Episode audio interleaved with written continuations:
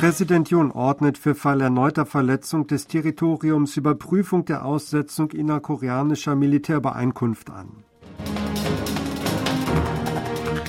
USA bekräftigen Engagement für Südkoreas Sicherheit. Finanzministerium präsentiert Maßnahmen zur Preisstabilisierung vor dem Mondneujahr.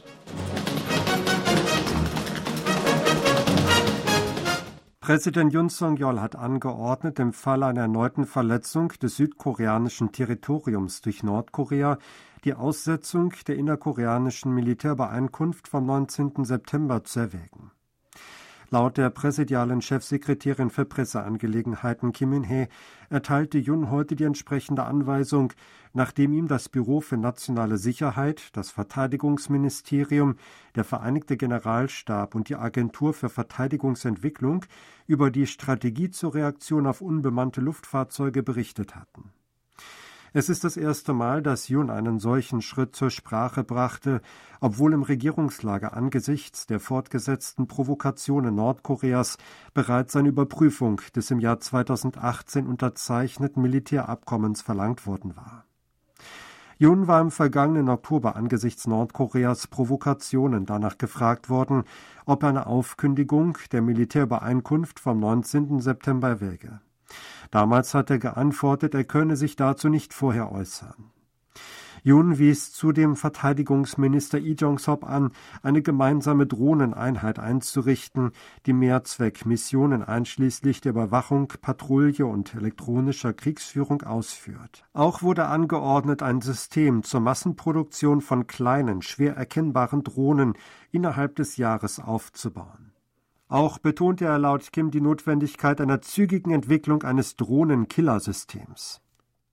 Die USA haben angesichts zunehmender Bedrohungen und Provokationen durch Nordkorea ihr Engagement für Südkoreas Sicherheit bekräftigt. Es sei bedauerlich, dass Nordkorea sich lieber mit Provokationen befasse als mit Dialog und Diplomatie, sagte der Sprecher des US-Außenministeriums Ned Price am Dienstag in Washington. Die Provokationen seien unangemessen und für Nordkorea schließlich unklug gewesen. Die USA seien bereit, sich auf einen konstruktiven Dialog einzulassen, um das Ziel der vollständigen Denuklearisierung der koreanischen Halbinsel zu erreichen. Doch verweigere der Norden wiederholt den Dialog. Der Sprecher sagte weiter, dass die USA weiteren Druck auf Nordkorea ausüben würden, solange das Land seine Einstellung nicht ändere. Das Sicherheitsversprechen gegenüber den Verbündeten in der indopazifischen Region werde sowohl mit Worten als auch Taten erfüllt, fügte Price hinzu. Das Finanzministerium hat am Mittwoch Maßnahmen zur Stabilisierung der Preise und der Lebensgrundlagen der Bürger im Vorfeld des Mondneujahrs präsentiert.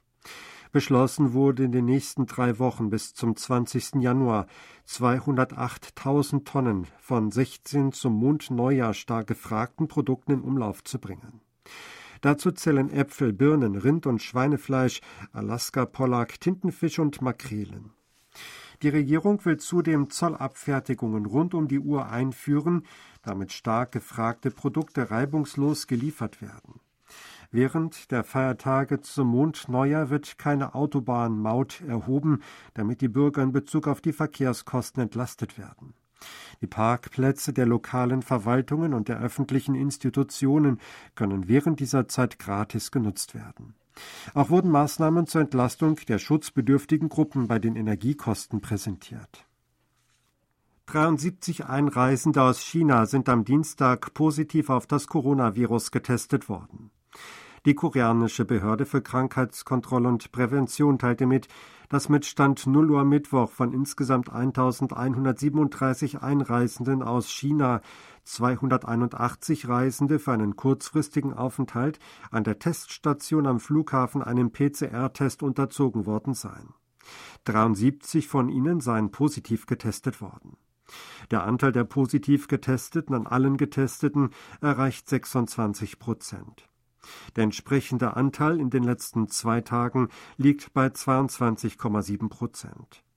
Ausländische Staatsangehörige, die für einen kurzfristigen Aufenthalt von China nach Südkorea reisen, müssen unmittelbar nach der Ankunft im Testzentrum am Flughafen einen PCR-Test machen und in einem gesonderten Raum auf ihr Testergebnis warten.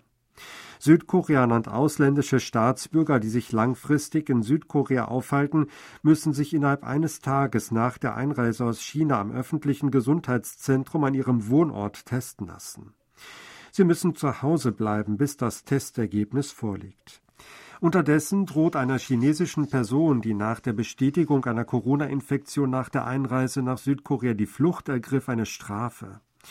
Die Person werde nach Gesetzen eine Haftstrafe von bis zu einem Jahr oder eine Geldstrafe von bis zu 10 Millionen Won bzw. 7.800 Dollar auferlegt, sagte Kim Joo-yong vom Gesundheitsministerium am Mittwoch vor der Presse. Die chinesische Person in ihren 40ern wurde am Dienstagabend am Flughafen Incheon positiv auf das Coronavirus getestet. Nach der Ankunft in einem Hotel für die Quarantäne auf der Insel Yongzhong in Incheon lief sie davon. Vietnam ist erstmals als Land hervorgegangen, gegenüber dem Südkorea den größten Handelsbilanzüberschuss verzeichnete. Südkoreas Lieferungen nach Vietnam beliefen sich letztes Jahr auf 60,98 Milliarden Dollar, während die Einfuhren aus dem südostasiatischen Land 26,72 Milliarden Dollar betrugen. Südkorea verzeichnete demnach einen Handelsüberschuss in Höhe von 34,25 Milliarden Dollar. Es ist das erste Mal, dass Südkorea auf Jahressicht unter allen Handelspartnern im Handel mit Vietnam den größten Überschuss verzeichnete. Letztes Jahr feierten beide Länder das 30. Jubiläum der Aufnahme diplomatischer Beziehungen. Rege Tätigkeiten koreanischer Unternehmen in Vietnam in den letzten Jahren ließen offenbar den Handelsüberschuss Südkoreas gegenüber Vietnam stark wachsen. Hinter Vietnam folgten die USA, Hongkong, Indien und Singapur.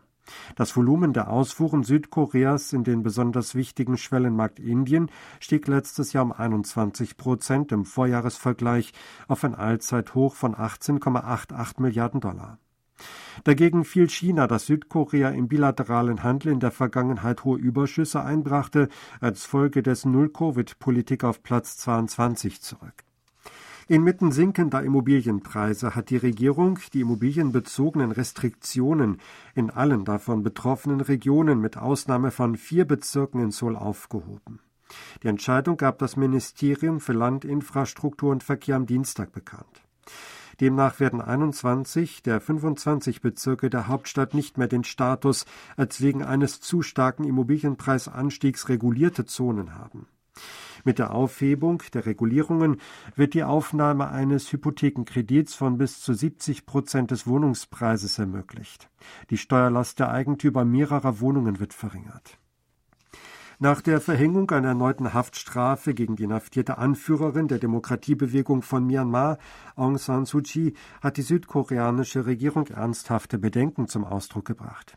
Außenministeriumssprecher Im Susok wies am Dienstag vor der Presse darauf hin, dass Seoul seit dem Militärputsch 2021 konsequent die Beendigung von Gewalttaten, die Freilassung von willkürlich ins Gefängnis gebrachten Personen sowie die unverzügliche Wiederbelebung der Demokratie gefordert habe ein von der Militärjunta kontrolliertes Gericht in Myanmar verurteilte jüngst die entmachtete Regierungschefin Suu Kyi wegen Korruptionsvorwürfen erneut zu sieben Jahren Haft. Damit wurde die bereits seit 2021 im Gefängnis sitzende Suu Kyi insgesamt zu 33 Jahren Haft verurteilt.